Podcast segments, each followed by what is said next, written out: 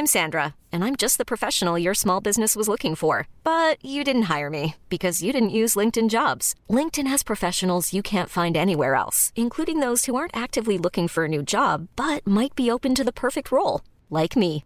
In a given month, over 70% of LinkedIn users don't visit other leading job sites. So if you're not looking on LinkedIn, you'll miss out on great candidates like Sandra. Start hiring professionals like a professional. Post your free job on linkedin.com/achieve today. Bonsoir à tous, ravi de vous retrouver pour l'heure des Pro 2 avec Georges Fenech ce soir. Bonsoir Georges. Bonsoir Elliot. Véronique Jacquet est avec nous. Kevin Bossuet, bonsoir, Bonsoir, à tous les Elliot. deux. Bonsoir. Heureux de vous retrouver. Et puis, vous avez travaillé aujourd'hui, Gauthier Lebret. Ah, vous étiez à l'Assemblée nationale, c'était sportif. Oui, il y a eu un peu de chahut. Euh, un peu ou beaucoup? Moins que la semaine dernière pour le discours de politique générale et puis surtout euh, la NUPES euh, eh euh, qui repart vaincue de cette journée puisqu'ils ont échoué à faire tomber le gouvernement. J'ai l'impression quand même qu'on est sur la même ligne. C'est-à-dire qu'on ne respecte pas les gens qui parlent. Euh, il y a. euh, Elle s'est montrée plus pugnace aujourd'hui, Elisabeth Borne. Elle a Elisabeth réussi. Borne Oui, elle a réussi. trouvé Oui, elle a réussi à dire à, à la France Insoumise et à la NUPES qu'ils avaient euh, perdu euh, en gros trois fois. Mm. Ça, c'était Olivier Véran. Mais qu'ils avaient perdu euh, à la présidentielle, qu'ils avaient perdu aux législatives et donc aujourd'hui qu'ils ont perdu la motion de censure. Il est 20h, on fait un point sur l'information avec Isabelle Pubolo et ensuite on parle de cette motion de censure. C'était cousu de fil blanc. Ouais, sûr, il va avoir de motion de censure. On fait le point avec vous, Isabelle Pubolo. Bonsoir. Bruno Le Maire réitère, il faut se préparer à une coupure totale du gaz russe, scénario le plus probable craint par le gouvernement en raison de la guerre en Ukraine. Le ministre de l'économie et des finances est exprimé à Versailles où se tient le sommet Choose France et écoutez, il propose déjà quelques solutions. Le mot-clé, c'est anticipation. Nous devons anticiper ce qui pourrait se produire, pas tout de suite, mais peut-être en septembre, octobre ou à l'hiver, au moment où la consommation est la plus forte, parce que, évidemment, euh, le climat est moins favorable. C'est notre responsabilité, à nous, de dire à nos compatriotes, il peut y avoir une difficulté, il faut s'y préparer. D'abord en commençant à faire preuve de sobriété en matière de consommation énergétique. Ensuite, en demandant aux administrations de montrer l'exemple en matière de sobriété énergétique. Enfin, en prévoyant toutes les options, y compris des options de délestage, c'est-à-dire celles où on demandera à un certain nombre d'entreprises industrielles de réduire leur consommation de gaz, euh, voire d'abandonner leur consommation de gaz pour une durée à déterminer. Nous nous mettons en ordre de bataille et nous serons prêts. Kiev condamne fermement le décret de Vladimir Poutine facilitant l'obtention de la nationalité russe à tous les Ukrainiens. Jusqu'ici, cette mesure ne s'appliquait qu'aux territoires occupés par la Russie. La diplomatie ukrainienne y voit un nouvel empiètement sur la souveraineté et l'intégrité territoriale de son pays, une décision incompatible avec les normes et principes du droit international. Retour en France, jeudi, la patrouille de France offrira son traditionnel spectacle du 14 juillet, un défilé aérien qui demande une préparation millimétrée. La répétition générale s'est tenue aujourd'hui dans l'axe des Champs-Élysées. Régine Delfour et Sacha Robin ont pu y assister. Nous avons décollé à 13h, à 13h15. Nous étions en Ile-de-France puisque nous avons volé à 300 km/h. Nous avons attendu ensuite 45 minutes. Une attente donc due à l'heure de passage qui devait être donnée donc par le général. Le général se trouvait donc dans l'Arc de Triomphe qui s'était transformé en tour de contrôle. À 14h, l'heure de passage a été donnée. Nous étions derrière la patrouille de France. 4 minutes et 40 secondes après la patrouille de France. C'est une réussite pour le capitaine. Bah écoutez, tout s'est plutôt très très bien passé. On est passé à la seconde, à seconde près sur les tribunes, donc euh, aucun problème pour nous. Euh, comme vous pouvez le voir dehors, il fait vraiment très très très beau aujourd'hui. On a un peu de chance euh, jeudi, c'est prévu que ce soit également la, la même météo. Donc ça risque d'être un beau spectacle. Et avec les autres avions, le bloc s'est bien maintenu? Oui, les positions avaient l'air d'être correctes. Le passage était parfait. On a eu un retour des, autres, des autres appareils derrière. Les positions étaient bonnes, donc on verra la vidéo quand on débriefera tout à l'heure avec le général. C'était l'ultime répétition avant le jour J, ce jeudi 14 juillet. Le défilé aérien commencera à 10h30.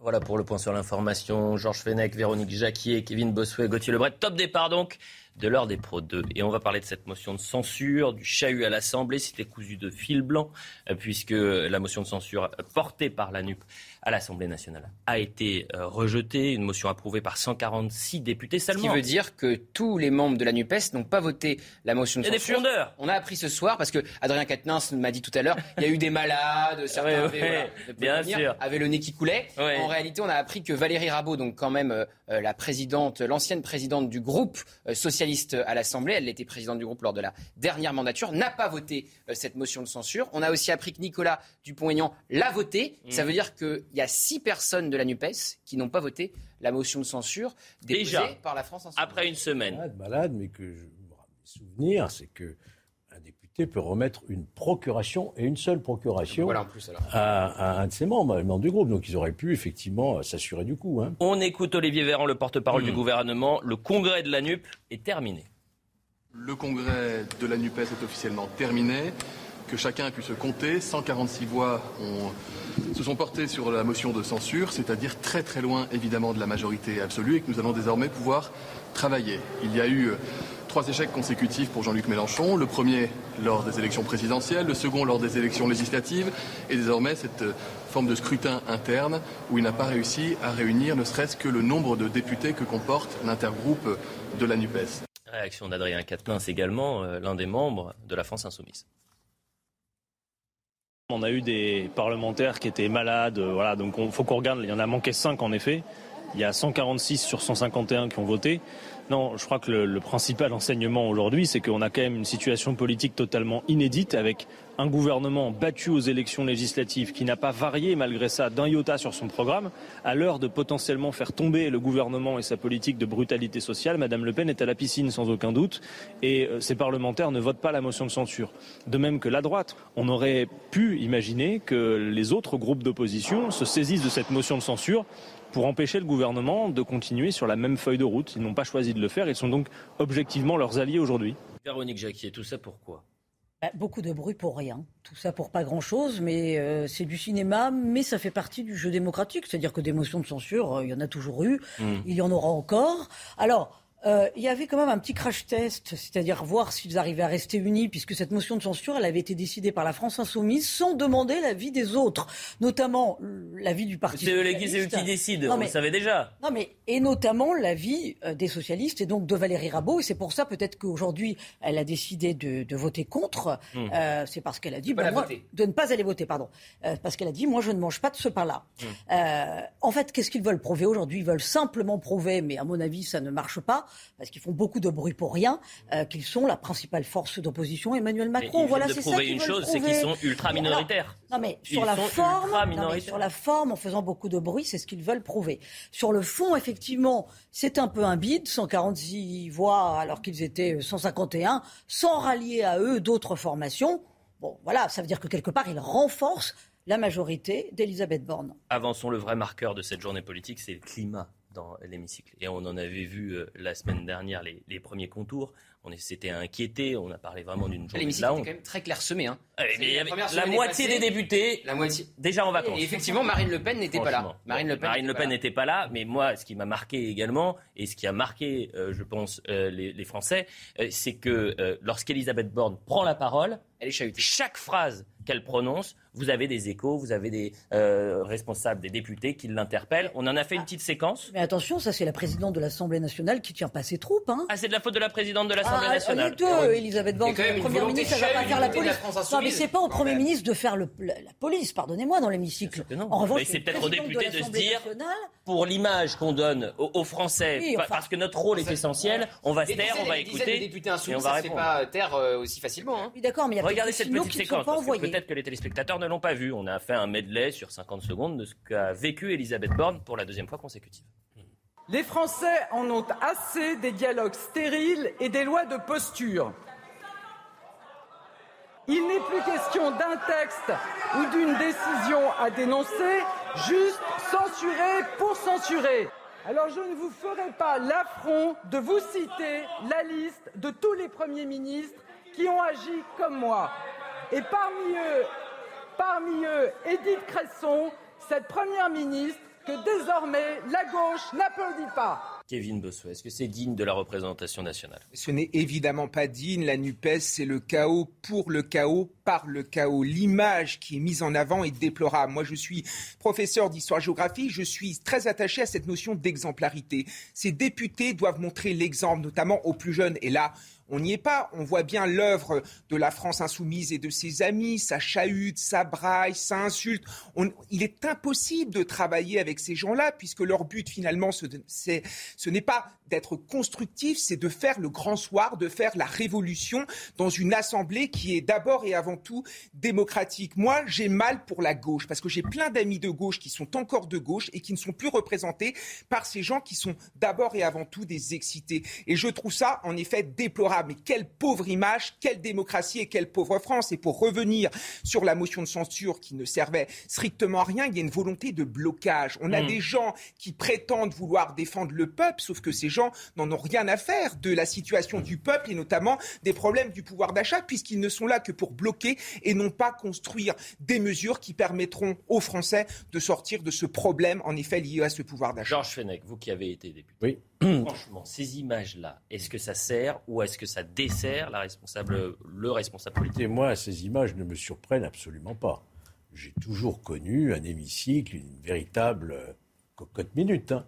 C'est toujours passé. À ce niveau-là? Et bien sûr, je vous assure. Ah non, on passe à autre chose. Moi, j'ai, Il y avait des happenings aussi, parce que la semaine dernière, il y a eu un happening, un simulacre de mariage entre Macron et Marine Le Pen. Non, tout ça est grotesque et ridicule, bien sûr, euh, avec un cercueil. J'ai Exactement, qui devait symboliser non, la mais moi, j'ai souvenir de chahuts terribles, de groupes entiers qui quittent l'hémicycle au moment où le ministre s'exprime. Ça a toujours été, alors je ne vous parle pas de la Troisième, la Quatrième République, ça a toujours été, l'hémicycle, ça a toujours été ce lieu d'affrontement euh, mais attention, euh, quand vous, vous, exercez un mandat de parlementaire de député, ça n'est pas du tout la même chose quand vous travaillez en commission. Vous avez vu les auditions des ministres, il n'y a pas de chahut dans les commissions. Mm. De même que quand on discute les... Donc c'est le cirque dans l'hémicycle et c'est le sérieux dans les commissions. C'est le sérieux dans les commissions, mais dans l'hémicycle, c'est pas toujours le cirque non plus. Parce que quand on discute des projets de loi, effectivement, on discute amendement par amendement. Ah oui, mais il n'y a personne à ce moment-là. Euh, c'est sûr, euh, ça, il y a trois députés qui restent dans l'hémicycle. Non, non, mais vous n'aurez jamais un hémicycle plein, d'abord parce que... chaque, le mercredi, le mercredi... Ceci dit, et ceci dit, j'entends ce qu'a dit aussi Véronique, mais euh, c'est sur un plan démocratique, le fait qu'il y ait eu un dépôt de motion de censure, c'est pas critiquable en soi. Il y en a ah, eu une cinquantaine sous la Ve République. C'est pas. Après, sur un plan purement politique, c'est évidemment un échec cuisant pour, euh, pour la NUPES. C'est tout, je crois. Il ne faut, faut pas s'émouvoir ce qui est en train de se passer. On est dans un jeu de rôle, vous savez, dans l'hémicycle. Toutes les, les, séances de questions d'actualité, vous allez voir la première qui aura lieu demain. Bah, il, va y avoir, il va y avoir aussi du sport. Avançons justement. Mathilde Panot. Le but de la France Insoumise, c'était de montrer qu'elle était la seule opposition réelle à Emmanuel Macron, puisque c'était la seule opposition à voter la motion. Elle n'est pas la seule opposition. Bien sûr, tout le monde veut réagir. Véronique Jacquet. Non, mais deux choses sur la vie parlementaire. Euh, la première, euh, il y a effectivement toujours eu un petit peu du chahut et surtout des affrontements, voire des passes d'armes. Ça fait partie du jeu parlementaire. Il y a eu d'ailleurs de grands orateurs. les Français mais il y ils vont même plus voter, ils en ont marre. Il y, avait, voilà, il y avait dialogue, il n'y avait pas monologue, chacun dans son couloir, avec volonté de faire du bruit. Là, ça ressemble plus à du bruit qui a une logique de, de, grands orateurs. On n'est pas dans le verbe, voilà, on est dans le Non, on est dans la petite phrase. on n'est pas dans l'exemple. Et juste la deuxième chose, quand vous dites, mais pourquoi il y a si peu de monde sur les, euh, dans, les travées de, de, l'hémicycle Il faut se souvenir quand même que du temps de Philippe Séguin, euh, quand tu avais d'ailleurs le cumul des mandats et qu'on pouvait être député-maire, euh, la règle, c'était de siéger six mois par an à l'Assemblée. C'est-à-dire qu'on on, on siégeait seulement six mois par an. Le reste, on était dans sa circonscription. Ça fait qu'évidemment, il y avait beaucoup plus de monde dans les travées de l'Assemblée de la présence d'un député, c'est en commission. Voilà, et de toute façon, le vrai travail votre signature quand vous Mathilde Panot, la présidente du groupe La France Insoumise à l'Assemblée nationale, reste euh, dans la droite ligne euh, de la semaine dernière, euh, très offensive pour ne pas dire offensante. Pour elle, Elisabeth Borne est une anomalie démocratique. On écoute cette déclaration. Ça vous énerve, Kevin ah ça m'énerve. Nous voici enfin de retour en démocratie parlementaire. Pour résumer, vous avez été nommé par le président de la République en mai. Puis, au lendemain du naufrage des législatives, vous lui présentiez votre démission. Le président vous a maintenu en poste, et ce, alors même que vos idées sont minoritaires dans le pays. Vous ne tirez donc votre légitimité ni des élections législatives, ni même du Parlement, à qui vous n'avez pas demandé s'il vous faisait confiance pour conduire la politique de la nation. En d'autres termes, vous êtes à cette fonction une anomalie démocratique. Oui, ben Une anomalie démocratique, on peut dire ça Anomalie, il faut avoir le sens des mots et je ne pense pas qu'il soit pertinent d'utiliser cette expression. La semaine dernière, elle avait parlé de rescapé. Hein. Malgré le on passé donne ici un très mauvais exemple. Alors, il y a la forme. Évidemment que tous ces députés-là de la France insoumise font ce qu'on appelle de l'agite sale. Mais moi, ce qui me choque le plus, finalement, c'est le fond.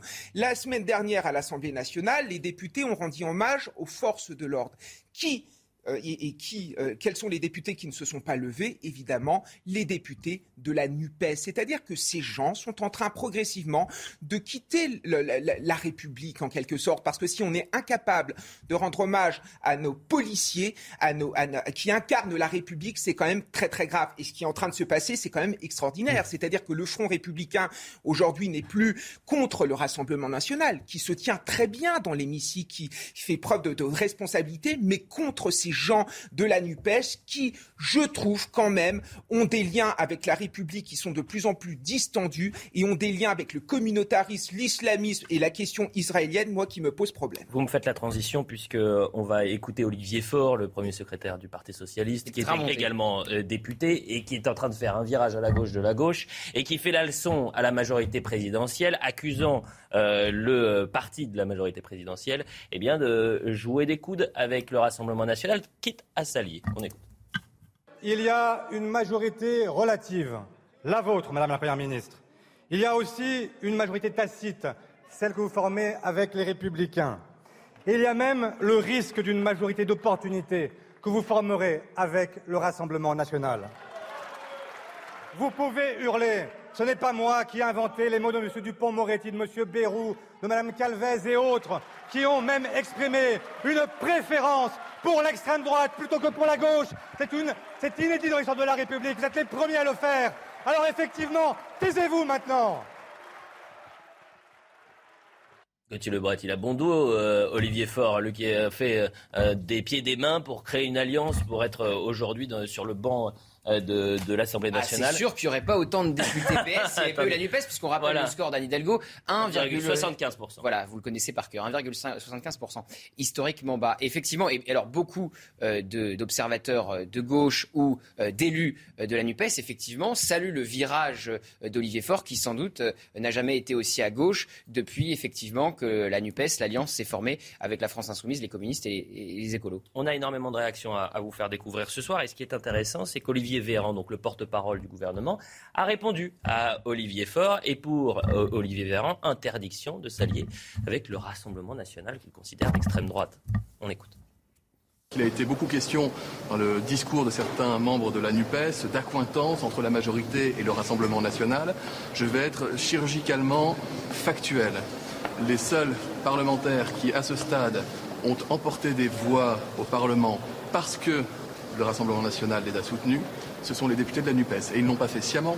Je pense, je suis même convaincu que nous ne devons sous aucun prétexte agiter le spectre de l'alliance factice avec le Rassemblement national, ni de notre côté, ce que nous ne faisons pas d'ailleurs, ni du leur, parce que c'est une forme de banalisation de l'extrême droite qui serait dangereuse pour notre démocratie. Ce que dit Olivier Véran n'est pas euh, vrai euh, factuellement, puisqu'il y a eu des vice-présidences, vous savez, qui ont été euh, réparties entre les différents groupes. Et il y a eu deux vice-présidences pour le Rassemblement national, dont une pour Sébastien Chenu, député du Nord.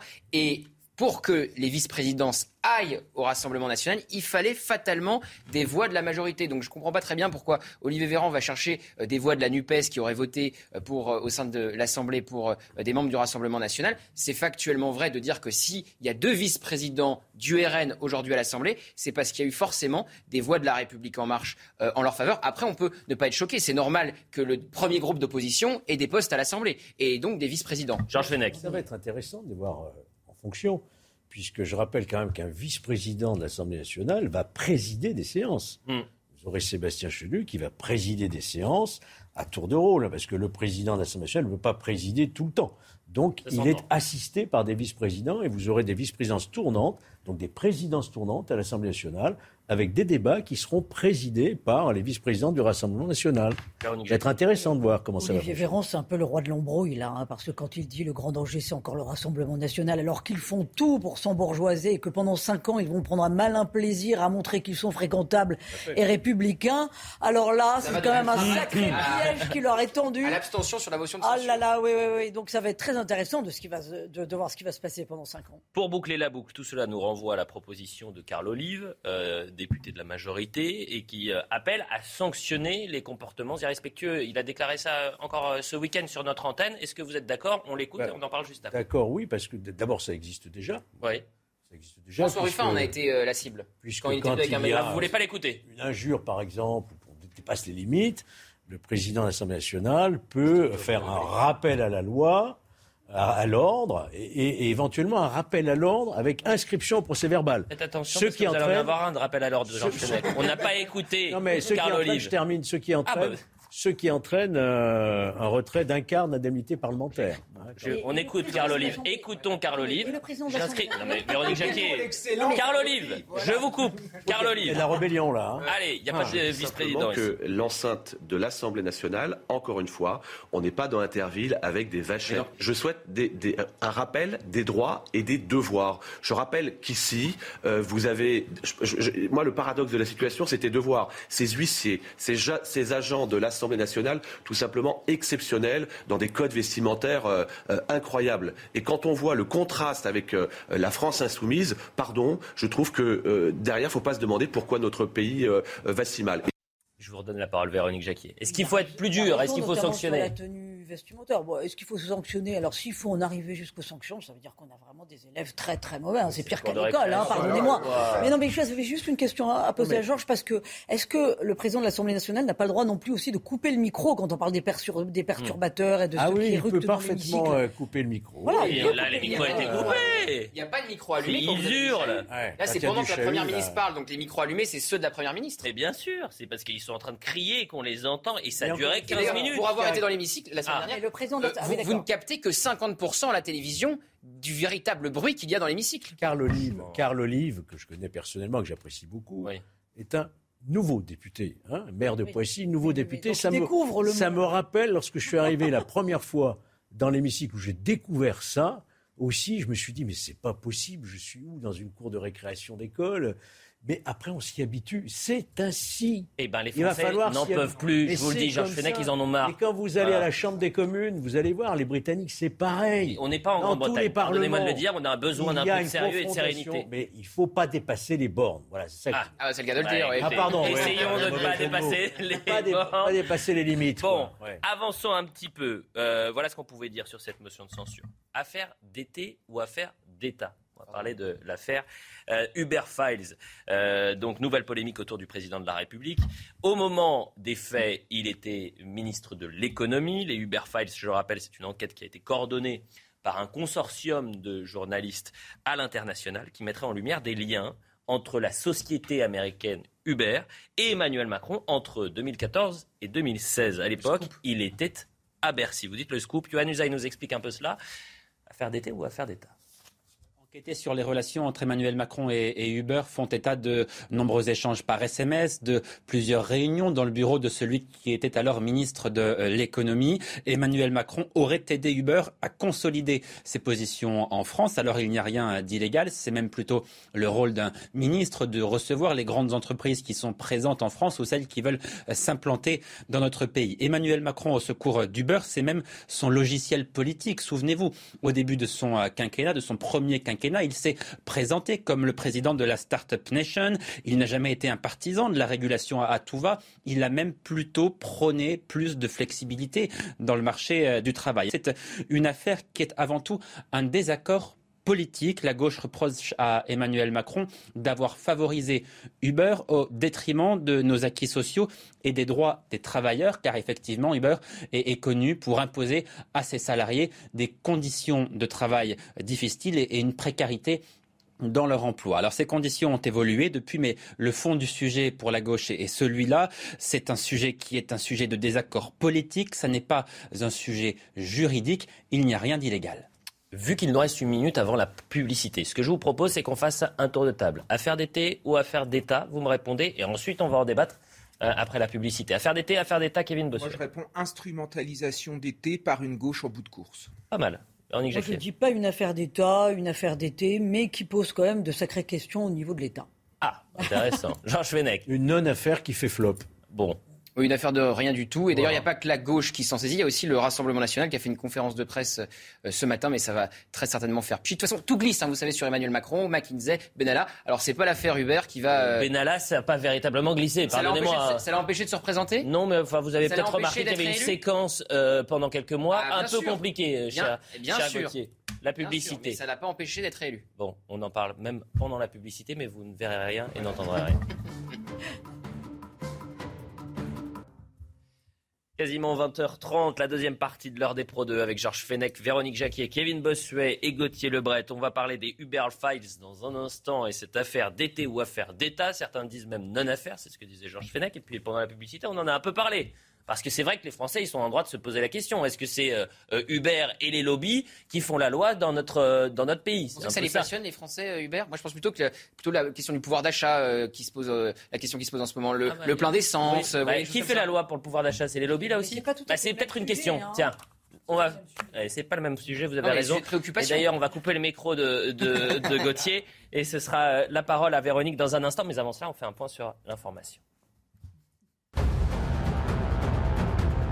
L'Assemblée nationale rejette la motion de censure de la NUPES. Après avoir débattu dans l'hémicycle cet après-midi, seulement 146 députés ont voté pour. La majorité absolue de 289 voix n'a donc pas été atteinte. Un résultat sans surprise puisque la coalition de gauche n'a pas été soutenue par les groupes d'opposition des Républicains et du Rassemblement national. Un non-lieu ordonné en faveur de Gérald Darmanin, accusé de viol depuis 2017. La plaignante de 50 ans, Sophie Patterson-Spatz, peut encore faire appel. Le ministre de l'Intérieur était également accusé d'abus de confiance et harcèlement sexuel, des faits qui se seraient produits à Paris en 2009, à l'époque où Gérald Darmanin était conseiller juridique de l'UMP. Et enfin, la France va suffoquer cette semaine. Dès demain, les températures frôleront les 40 degrés dans le sud-ouest ou encore dans la vallée du Rhône. Les premières alertes de vigilance orange canicule pourraient être lancées mercredi. Météo France s'attend à ce que cette nouvelle vague de chaleur dure de 8 à 10 jours avec un pic atteint entre le 17 et le 19 juillet.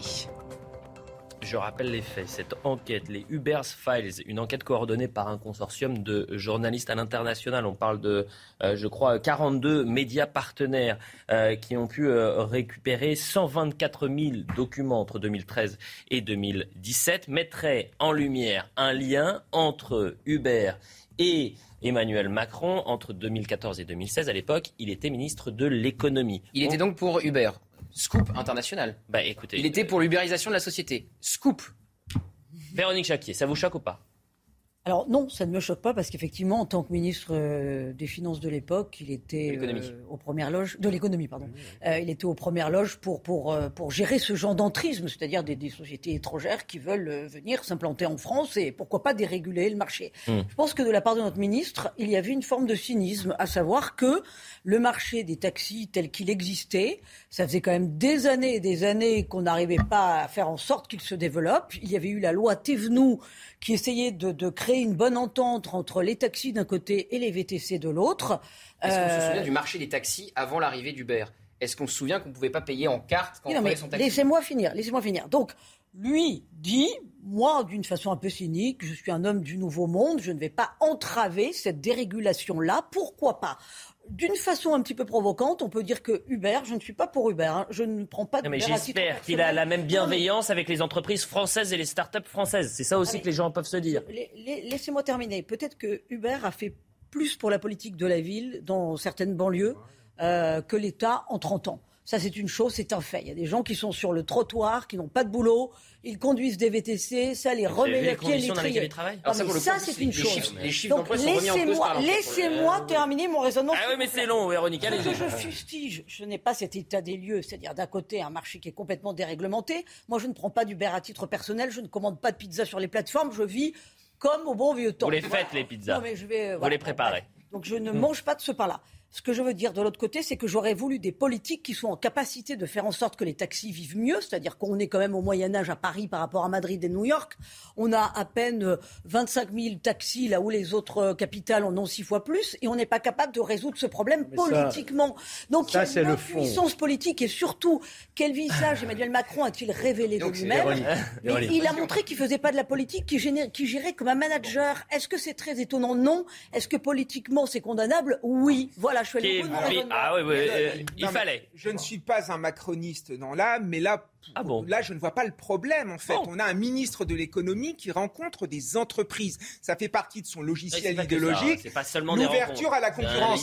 oui, non, mais il a, fait la même chose avec les notaires. Les textos, il fait la même chose avec Uber. Le fait de, de, de, de, de permettre à Uber de s'installer en France, ça a eu deux avantages avantage déjà en termes de création d'emplois. Il y avait des gamins, en effet, des jeunes qui n'avaient pas les diplômes, qui ont pu trouver un emploi grâce à Uber, même si en effet ce sont des emplois avec des conditions compliquées. Et surtout pour les clients, c'est un service incroyable. à l'époque, il y a encore 5 ou 6 ans avant l'arrivée d'Uber, on ne pouvait pas payer avec sa carte de crédit, les taxis nous refusaient les petites courses. Enfin, c'était complètement, enfin, c'était pas possible. Donc moi, je dis bravo à Emmanuel Macron d'avoir permis à Uber de s'installer. Quelques réactions il y aurait politiques. Une de corruption. Il y aurait une mallette d'argent pour Est-ce qu'il faut une commission d'enquête? Est-ce qu'il faut une commission d'enquête? Certains responsables politiques, certains députés appellent à ce qu'il y ait une commission. On les écoute. Pas de scandale et il n'y a pas de deal parce qu'il n'y a eu aucune contrepartie qui aurait été au bénéfice du ministre. La seule contrepartie, c'est la création, encore une fois, de milliers d'emplois dans notre pays. On réclame une commission d'enquête pour faire la transparence sur les responsabilités et notamment sur ce qui s'est passé au niveau de l'État pour savoir s'il y a eu des consignes directes qui ont été données par euh, un ministre ou par des membres de son cabinet. Et après, il y a un deuxième sujet. Est-ce que c'est euh, du fait d'un lien organique avec les dirigeants, euh, notamment du d'UR, ce qui poserait un problème Et ça, seule une commission d'enquête peut trancher. Donc c'est la raison pour laquelle on demande une commission d'enquête à l'Assemblée on voit bien, on essaie de jeter la suspicion sur la manière dont Uber a pu effectivement euh, euh, obtenir cette dérégulation.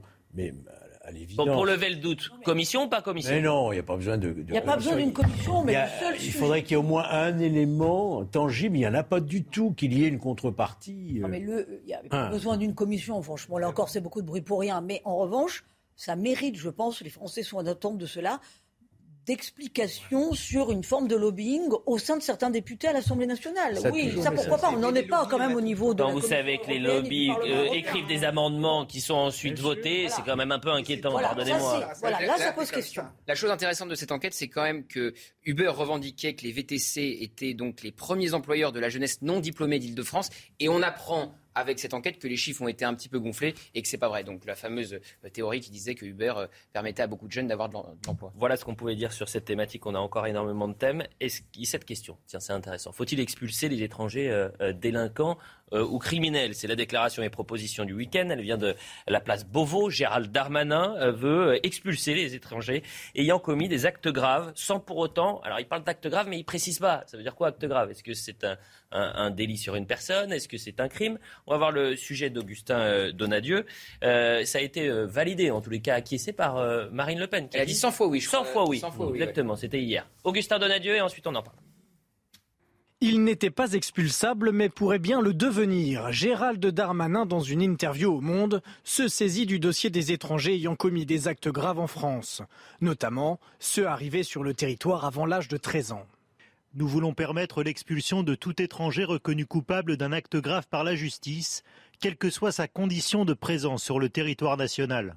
À droite, Marine Le Pen déplore une nouvelle promesse qui ne sera pas tenue en publiant un extrait d'interview du président de la République qui, en 2017 déjà, promettait la même mesure.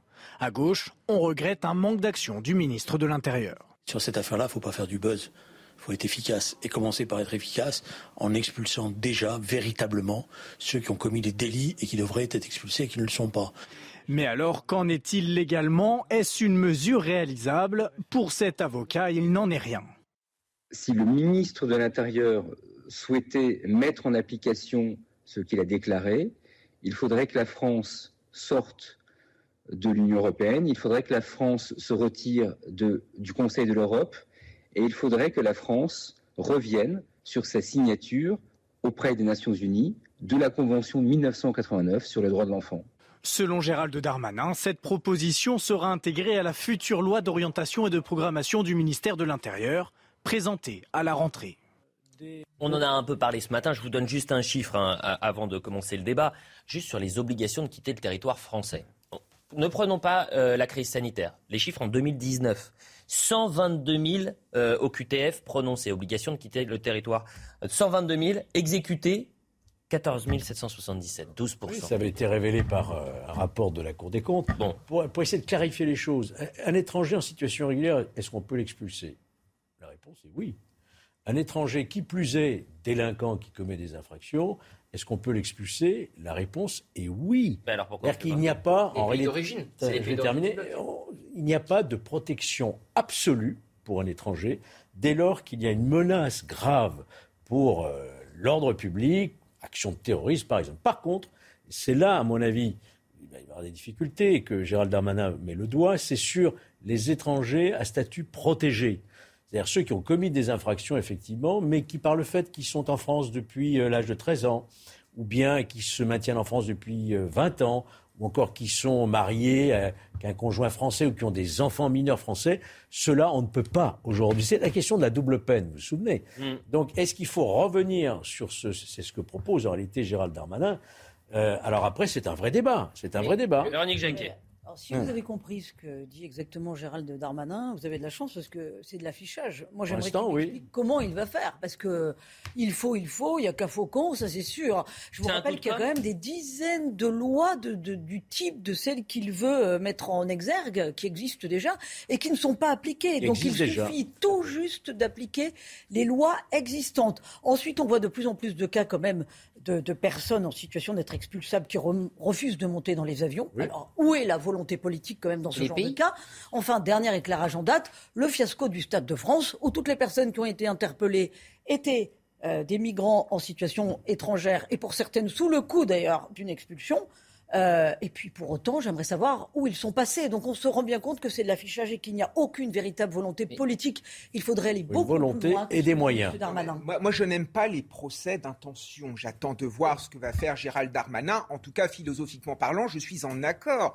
Quand on est sur le territoire français, on a hmm. évidemment des droits, mais on a aussi des devoirs. Et le premier de ces devoirs, c'est de respecter évidemment la loi française. Et quand j'en entends certains dans la NUPES nous raconter finalement que, enfin, ces gens militent quand même pour que des étrangers qui ont commis des crimes sur notre territoire puissent rester sur le territoire français. Est-ce que vous vous rendez compte de la folie euh, de ces gens? Après, la véritable question, c'est finalement l'exécution des, des fameux OQTF. Il faut faire pression sur ces fameux pays et il faut y aller fortement avec une restriction des visas, avec une taxation des transactions financières et aussi euh, une limitation des aides, par exemple des aides publiques au développement. Alors, on va me dire en effet qu'on risque que de rompre des liens diplomatiques, mais à un moment, on ne peut pas accepter que des étrangers commettent des choses illégales sur notre territoire et qu'on ne puisse pas les expulser. Ça arrive après deux ans. Hein. Je rappelle qu'il est ministre de l'Intérieur euh, depuis l'été 2020. Vous parliez des liens diplomatiques, c'est le principal sujet. Pourquoi on n'expulse pas? Parce que les pays d'origine refusent de les prendre. Alors, c'était euh, au cœur de la campagne présidentielle. Certains candidats euh, proposaient de bloquer, par exemple, les transferts de fonds à la Western Union. Ça avait coûté cher à Arnaud Montebourg, qui avait rétropédalé ensuite. Et puis, sur Gérald Darmanin, on peut ne pas lui faire de procès d'intention effectivement, on peut aussi souligner que ce n'est pas la première fois qu'il promet cela avec les résultats que nous rappelait Elliot. Justement, Gérald Darmanin, 5 ans, et là on passe à un autre sujet, euh, puisqu'on va revenir sur ce non-lieu euh, définitif le concernant. Cinq ans après la plainte contre Gérald Darmanin accusé de viol, le juge d'instruction euh, chargé euh, de l'enquête a prononcé un non-lieu. Depuis sa nomination place Beauvau, Gérald Darmanin a, subi nombre d'attaques hein, concernant cette affaire. Il ne faut pas oublier les slogans lorsqu'il arrive place Beauvau. nous sommes à l'été 2020. Il y a des manifestations avec des centaines de féministes. Et rappelez-vous notamment de cette manifestation, moi ça m'avait marqué. On est au pied de la mairie de Paris et vous avez des affiches avec marqué un violeur à l'intérieur. Résultat, non-lieu. C'est-à-dire que ça fait deux ans que ça dure. On considère qu'il euh, y a en quelque sorte une présomption de culpabilité. Noémie Schultz nous explique un peu les contours et Georges, vous allez tout nous expliquer également. Cette ordonnance de non-lieu a été prise vendredi par la juge d'instruction en charge de l'enquête, près d'un an après la clôture des investigations. Dans cette affaire qui a connu de nombreux rebondissements, les faits dénoncés remontent à 2009. Sophie Patterson Spatz accuse Gérald Darmanin de lui avoir promis un service en échange de faveurs sexuelles. Il était à l'époque chargé de mission au service des affaires juridiques de l'UMP, âgé de 26 ans. La jeune femme avait porté plainte à deux reprises, en 2017 puis en 2018, deux plaintes classées sans suite par le parquet de Paris pour absence d'infraction. Aux enquêteurs, Gérald Darmanin avait reconnu avoir eu une relation sexuelle, mais sans contrepartie. Une première ordonnance de non-lieu à informer avait été rendue euh, par une juge d'instruction en 2018 avant que la Cour d'appel de Paris n'ordonne la reprise des investigations. Euh, cette décision, cette ordonnance de non-lieu qui vient d'être rendue, euh, devrait clore cette affaire, même si la plaignante peut encore faire appel. Cette décision, en tout cas, a été immédiatement saluée par la défense, par les avocats du ministre de l'Intérieur. Ils estiment que pour la quatrième fois, en cinq ans, la justice affirme qu'aucun acte répréhensible ne peut être reproché à Gérald Darmanin quatrième fois en cinq ans. Vous imaginez le parcours du combattant pour le ministre de l'Intérieur? Oui, et c'est toujours, ça cause toujours un préjudice, vous savez, ce genre d'affaire. Mais il faut quand même rappeler qu'il n'a jamais été mis en examen. Jamais. C'est-à-dire que le juge a pesé le pour et le contre. Il n'y avait pas donc d'indice grave et concordant pour prononcer une mise en examen. Je pense que c'est ce qui lui a valu effectivement de rester d'ailleurs euh, au, gouvernement est en place. Hein. Encore que, bon, Damien Abad, euh, voilà, mais bon, voilà, exactement. non, mais je crois que le, la justice a bien fonctionné, hein, tout à fait bien fonctionné. Maintenant, il faut attendre que cette décision soit définitive. Parce qu'on peut encore faire appel, hein, c'est bien ça. La partie civile peut effectivement interjeter appel. Véronique. Oui, selon que vous serez puissant ou misérable, les jugements de cour vous rendront blanc ou noir. Hein, c'est de Fontaine. Fontaine, voilà. Euh, non, justement, il y a un petit parallèle quand même à faire avec l'affaire avec l'affaire Abad, c'est-à-dire que Gérald Darmanin a, eu quand même la est resté protégé, si j'ose dire, par le gouvernement qui lui a mmh. maintenu sa confiance, alors que la plaignante effectivement, il n'y avait pas de mise en examen. Donc moi, je ne suis pas pour qu'il soit cloué au pilori euh, du tribunal médiatique. Mais la plaignante était connue, alors que dans l'affaire Abad, euh, il n'y a pas de, nom, les, femmes restent euh, dans l'anonymat. Et euh, il y avait un levier supplémentaire, si j'ose dire, de présomption de culpabilité. Moi, c'est la seule chose qui met un petit peu la puce à l'oreille, euh, c'est le, le, fait de viens dans mon lit en échange, en échange de favoritisme. Enfin, en tout cas, je suis homme politique, donc je peux t'aider. C'est cette question-là qui est peut-être un petit peu répréhensible, mais on n'a pas tenu la chandelle, donc de toute façon, voilà, il est blanchi, hein. et c'est ainsi. Voilà. Il nous reste deux thèmes à traiter. On va parler de crise sanitaire à, présent. Le masque dans les transports en commun, pour l'heure, il n'est pas obligatoire. Il aurait pu être obligatoire euh, aujourd'hui à Nice. Vous savez que la demande, la requête ah, a été déboutée. Christian Destrosi avait dit tous masqués dans les transports en commun. moi, je, m'attendais à cette décision. Ah bon, et pourquoi? Le maire ne peut pas euh, prononcer des interdictions de cette façon-là. Ce n'est pas dans les, les, attributions du maire. Ah, il y a un problème de légalité de cet arrêté municipal. C'est parce que c'est. Eh oui, le gouvernement, pourquoi il peut le faire Parce qu'il est habilité par le Parlement dans le cadre d'ordonnance. Mm. Et donc le Conseil constitutionnel a parfaitement validé. Mais le maire ne peut pas prendre ce type de décision. Vous Voyons la sortie d'Olivier Véran ce week-end. Bah, justement. Il a dit que le masque était euh, respecté dans les transports en commun. Euh, voilà, vous me faites la transition. Non, il dit, il dit mieux. Il dit, si vous prenez les transports en commun, ça m'arrive aussi de le faire. Voilà ce qu'il dit. Mon œil. Vous notez que depuis quelques jours, c'est le retour du masque sur presque tous les visages. Il dit ça dimanche. Alors je vous dis la vérité.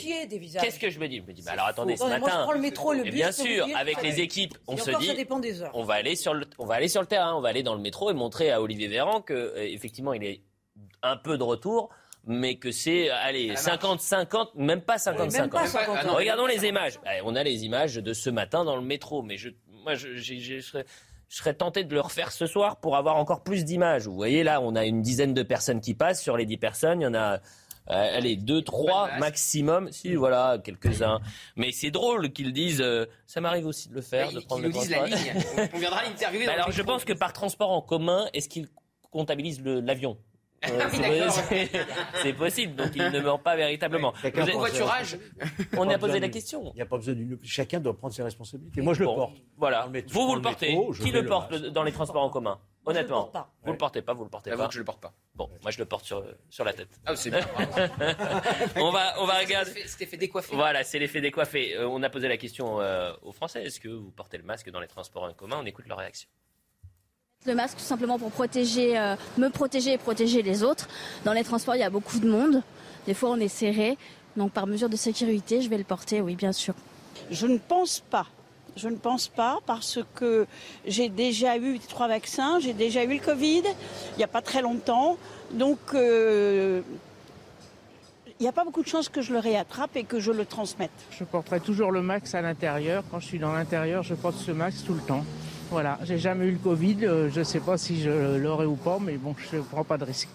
Est-ce que vous craignez qu'on revienne aux, mesures sanitaires qu'on a pu vivre euh, les euh, mois précédents? Non. On voit bien que le discours a changé. On voit bien qu'on n'est plus dans la, on n'est plus dans la, contrainte et dans les mesures coercitives. Alors il y a le fait qu'à l'Assemblée, il y a quand même un gros risque de ne pas avoir de majorité sur un texte qui serait euh, dur et qui mettrait de mauvaise humeur les Français. Et puis surtout, la vraie raison, c'est que le quoi qu'il en coûte Covid maintenant est passé au quoi qu'il en coûte pouvoir d'achat. Et combien ça coûte On n'a pas les moyens financier devrait sur les deux fronts. Hmm. Voilà, c'est tout. Donc tout cela pour dire que nous avons eu affaire depuis deux ans à des mesures éminemment plus politiques que basées sur des les indicateurs de l'hôpital.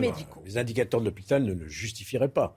Il y, a il y a quand même les enfermistes du salon et les peines à jouir du sanitairement correct qui sont quand même ressortis. On nous a quand même ressorti tous ces médecins qui sont sur les plateaux en train de nous raconter qu'il va falloir porter à nouveau ce masque. Et pire, moi j'ai entendu Monsieur Pelou nous raconter que finalement va falloir s'habituer sur le très long terme à porter ce masque. C'est-à-dire, on nous promet quand même chez certains, euh, chez certains enfermistes un changement de civilisation. Moi, je suis désolé, je refuse de porter son masque parce que l'épidémie de toute manière n'est plus ce qu'elle n'était. Et puis c'est une question civilisationnelle. notre civilisation, c'est pouvoir regarder quelqu'un, regarder le visage de quelqu'un, c'est pouvoir se sourire. Et moi qui suis enseignant, j'ai vu à quel point les adolescents avaient souffert de ce masque. Donc ce masque, ce n'est plus possible, il faut passer à autre chose. On avait le docteur Amouyel ce matin dans l'heure des pros, qui est euh, formidable, attention. Et je lui pose la question, est-ce qu'il faut porter le masque dans les transports en commun? Il me dit, c'est une mesure de bon sens. Je lui réponds, mais attendez, euh, le bon sens, si vous le portez dans les transports en commun, parce que, soi-disant, les transports en commun sont bondés, sauf que vous parlez à personne, vous êtes assis, bon, très bien. Qu'est-ce qu'on fait dans les bars cet été? Qu'est-ce qu'on fait dans les boîtes de nuit cet été, dans les endroits bondés Il va falloir reporter le masque? C'est quoi le bon sens en fait? C'est une vraie, une vraie question. Et sur la question de civilisation, de société, est-ce qu'on va arriver petit à petit à une société à l'asiatique, c'est-à-dire on voit bien qu'on porte le masque Les Français n'en veulent pas. Bah, petit à petit. Il y a qu'à voir l'avion, il y a qu'à voir partout. Bah, alors l'avion est quand même. Ah non, l'avion, non. Moi j'ai pris l'avion ce week-end. Euh, vous avez pris l'avion J'ai pris l'avion ce week-end. Ça se voit, vous êtes un peu bronzé, vous avez la marque des lunettes de soleil. Euh, non, mais Georges Fenech, vous pensez qu'on peut changer de société dans, dans les Non, je pense pas. On n'en sera jamais comme une situation à l'asiatique. Euh, c'est pas notre culture. Je partage ce qu'a dit euh, Kevin. Un bon exemple sur un retour au bon sens, c'est quand même l'exemple de la Suède qui n'a pas imposé de mesures coercitives, euh, qui depuis le début. L'exemple de la Suède, il est plus contrasté. Il n'y a jamais eu de confinement en Suède. Voilà, jamais de confinement, etc. Et quand on fait le bilan au bout de deux ans, et bien surtout les, les, plans, ils s'en sortent mieux que nous, notamment, et notamment sur la, la santé euh, mentale des jeunes, sur la mmh. santé psychiatrique. Ça, c'est très, très important. Donc remettre le masque, ne serait-ce que pour notre jeunesse et les enfants, c'est de la folie. Je donne juste les chiffres Hein, du Alors ils sont euh, lointains, c'était du 8 juillet dernier. 140 000 cas euh, confirmés en 24 heures. Vous aviez 17 000 patients hospitalisés, 1027 en soins critiques et, décès quand même 174. Je crois qu'on a passé la barre des 150 000 euh, décès en, France. Hein, oui, Et oui, mais ce ne sont que des chiffres. Aujourd'hui, ce que les médecins nous disent, c'est qu'ils sont incapables de modéliser, de prévoir combien il va y avoir de cas Covid dans les prochaines semaines, tout simplement parce qu'il y a des gens qui sont immunisés naturellement, parce qu'il y a des gens qui sont vaccinés, parce qu'il y a des sous-variants de sous-variants. J'ai l'impression que certains nous prédisent encore l'apocalypse, alors euh, que si ça se trouve, il n'y aura absolument rien. Il faut arrêter d'effrayer la population. À un moment donné, faire porter le poids euh, des angoisses de certains sur la psychologie du plus grand nombre, moi je trouve ça dévastateur. Et vous vous rendez compte que le ministre de la Santé, le tout nouveau ministre de la Santé, nous a expliqué que là, on n'a on même pas passé le pic de la septième vague, qu'il faut déjà penser à la huitième et à la neuvième vague, euh, Georges Fenech. il faut s'habituer à vivre avec ce coronavirus. Euh, apprendre à vivre avec le Qui est moins, moins évidemment euh, meurtrier, je veux dire, que l'était la première souche. Il faut apprendre à vivre avec. on ne va pas s'arrêter de vivre, c'est pas possible faut apprendre à vivre avec le virus, et on le dit quand même suffisamment, notamment sur ce plateau, enfin d'après moi. Mais surtout, le fait de nous dire qu'il va y avoir une huitième vague, une neuvième vague, ça veut dire que la vaccination de masse ne sert à rien. Et d'ailleurs, vous entendez bien qu'ils ne nous en parlent plus. ça évite les formes graves pour les personnes les plus fragiles. Les saturations dans les, dans les, on est en train de passer à autre chose, et tant mieux. moi, je pense que quand même, ça, ça, ça, ça on vient de dire ce que, que nous disent les médecins. Voilà, les, les médecins nous disent que ça protège des formes graves les personnes les plus fragiles. Ah oui, si on peut au moins s'accorder sur Je ça. parle de la vaccination de masse, je vous dis. Ah oui, vous avez raison. Véronique Jacquier, de masse. Pardonnez-moi. Oui, Vous n'écoutez pas. Oh, écoutez, Voilà. je vous On est- écoute religieusement. On va se faire Véronique. Euh, c'est déjà terminé, c'est allé très vite ce soir. Déjà Eh Oui, c'était euh, dynamique. l'ambiance. C'est vrai qu'il y avait cette ambiance, comme on dit. Euh, on va remercier Valérie Acnin à, à l'édition, qui a été formidable, à la réalisation euh, Henri de euh, Mérindol, euh, Pierre Maurice à la vision, au son Thomas, euh, avec nous également Noémie Gaubron. C'est un plaisir de première des Pro 2 euh, version estivale, version estivale. Euh, ce soir, à partir de 22h, c'est un certain Julien Pasquet. On se retrouve demain. Ça va être sportif, donc vous dites demain les questions au gouvernement à Ah oui, ça risque d'être chahuté, oui, ça, je peux vous le dire. Tiens, on va parler de l'Uber Files demain ou pas Vous pensez à l'Assemblée Bah nationale forcément, il y aura une petite question sur Uberfile. je pense. Une petite seulement J'en sais rien, je peux pas prévoir, prédire ce que les députés vont demander est. Non mais attendez, vous pas êtes. de boule de cristal. Non mais vous avez pas de boule de cristal, mais vous êtes journaliste politique. Moi, vous... Il y aura forcément, je vous dis qu'il y aura une question sur Uber. Qui la posera J'en sais en train rien. L'opposition n'est pas obligée Je de donner les questions à l'avance. Oui, mais vous avez raison, Georges. Je crois merci, que c'est le Georges. soleil. Vous avez vu, il a pris un coup de soleil ce week-end. bien. Merci, c'est. Magnifique. Mais je croyais qu'il était parti au ski. Il a les marques des. Comment ça, vous au milieu du fond de teint, vous et vous ensuite Allez, merci beaucoup à tous les quatre. On se retrouve demain matin pour l'heure des pros.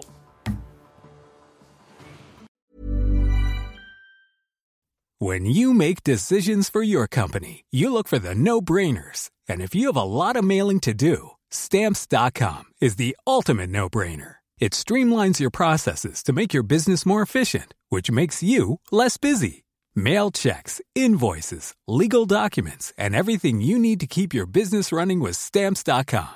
Seamlessly connect with every major marketplace and shopping cart. Schedule package pickups and see your cheapest and fastest shipping options from different carriers with rates up to 89% off USPS and UPS rates. And with the stamps.com mobile app, you can take care of mailing and shipping wherever you are. Make the same no-brainer decision as over 1 million other businesses with stamps.com. Sign up with code program for a 4-week trial plus free postage and a free digital scale. No long-term commitments or contracts. That's stamps.com. Code program.